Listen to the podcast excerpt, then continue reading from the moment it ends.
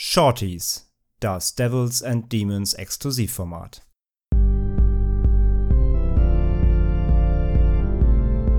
They're coming to get you, Barbara.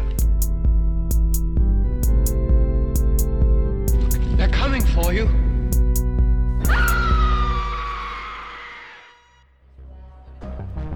Ist das ihrs? Ich habe ein Rezept dafür. Ist deine Mutter immer noch nicht da? Sie nimmt gerade ihre Medizin. Dadurch produziert der Körper neues, gesundes Blut. Aber in Amerika gibt es einen Arzt, der kann sie wieder gesund machen.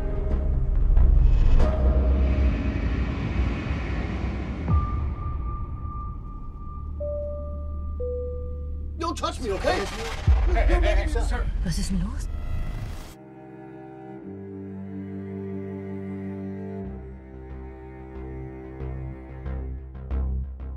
Terroristen entführen ein Flugzeug. Panik macht sich breit, die Passagiere werden zu Geiseln. Was sie nicht ahnen, an Bord befindet sich eine Frau, die die Ereignisse auf den Kopf stellen wird. Das ist die Prämisse von Peter Torwarts neuem Netflix-Film Blood Red Sky. Der mit seinem Bang Boom Bang bekannt gewordene Regisseur hat in den letzten Jahren nicht besonders viel inszeniert. Sein 2019er Werk Der letzte Bulle kassierte vor allem wegen flachen Gags und üblem Rassismus Schellen. Zu Recht. Jetzt ist er mit seinem selbsternannten Herzensprojekt zurück, einem deutschen Horrorfilm. Die haben es normalerweise bei der Filmförderung schwer, daher erfreulich für Torwart, dass Netflix scheinbar Hoffnung in das Projekt gesteckt hat. Blood Red Sky inszeniert sich in der knappen ersten Stunde als eigentlich kompromissloser Thriller. Beklemmung herrscht im beengten Setting des Flugzeugs, das übrigens echt ist und extra für den Dreh von einer Fluglinie abgekauft wurde das wohl auch schon vor einigen Jahren, das stand wohl ewig lang geparkt rum. Und ja, die Lage ist angespannt, erste Zivilisten sterben, als die Terroristen anfangen, um sich zu schießen und äh, eben Geiseln zu nehmen.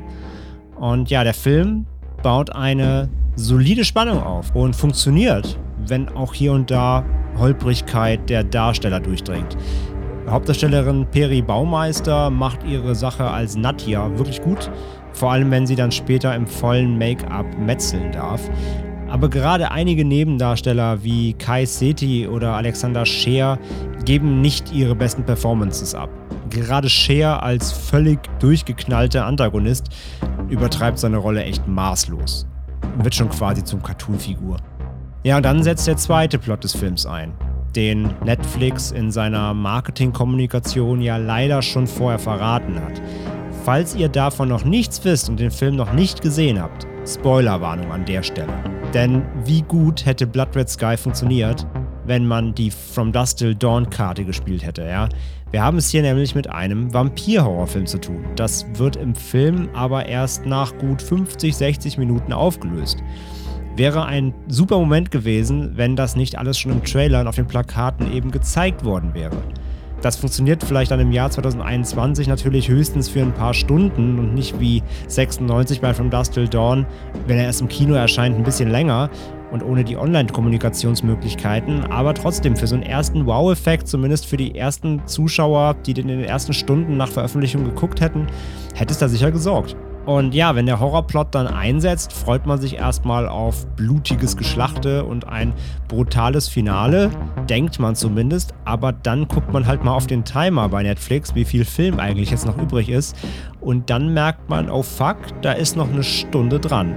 Und dann fragt man sich schon so, was soll denn jetzt noch alles bitte passieren? Und ja, Blood Red Sky ist viel zu lang. Ein Problem, das viele Netflix-Filme generell haben, aber auch Blood Red Sky, gerade Horrorfilme, machen das ja wirklich gerne, dass sie zu lang dauern. Auch Blood Red Sky ist davon nicht verschont. Der Thriller-Horror-Hybrid will in der zweiten Filmhälfte nämlich dann doch viel zu viel, macht noch Subplot um Subplot auf und verliert dann auch völlig den eigentlichen Fokus.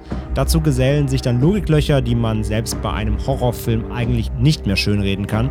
Da flieht dann ein Antagonist zum Beispiel in den Bauch des Flugzeugs und schließt sich in einem SUV ein, der da unten steht.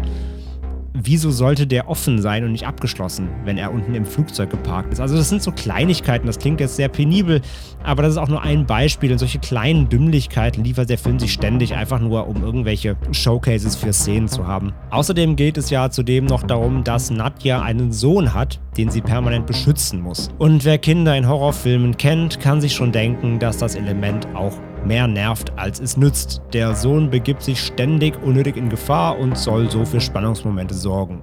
Nee, funktioniert für mich zumindest nicht. Immer wieder wird das Geschehen im Flieger von Flashbacks unterbrochen, die dann zeigen, wie die Protagonistin Nadja überhaupt zum Vampir wurde. Die sind mäßig spannend und reißen eigentlich nur das ordentlich hohe Tempo runter. Zudem ist auch einfach egal, warum sie so ist, wie sie ist. Das hat nämlich für ihre Charakterisierung kaum Bewandtnis und hätte für gegeben hingenommen werden können. Spannend wäre da mehr gewesen, wie sie sich als Vampirin eigentlich um ihren menschlichen Sohn kümmert und wie sie den großgezogen hat. Zwischen ja, Nahrungssuche und Mutterschaft. Das spielt nämlich dann wiederum an Bord des Flugzeugs zeitweise eine gewisse Rolle wird aber dann auch kaum beleuchtet. Das wäre dann vielleicht echt ein Stoff für ein Prequel, falls Blood Red Sky erfolgreich ist für Netflix. Naja, und so bleibt letztendlich eine solide erste Stunde, einiges an Blut und Härte auf der Habenseite. Doch die säuft dann ab gegen eine völlig zerfaserte, unfokussierte zweite Hälfte, in der man aus Hand gegen Stirn Facepalm-Momenten nicht mehr rauskommt. Schade um das ordentliche Production Design und vor allem, wie gesagt, das coole Make-up, vor allem eben von Nadja. Ich bin gespannt, wie euch Blood Red Sky gefällt bzw. gefallen hat, wenn ihr ihn schon gesehen habt. Schreibt uns gerne hier in die Kommentare bei Steady oder auf unserem Discord. Vielen Dank an euch für euren Support hier bei Steady und bis zur nächsten Folge Shorties.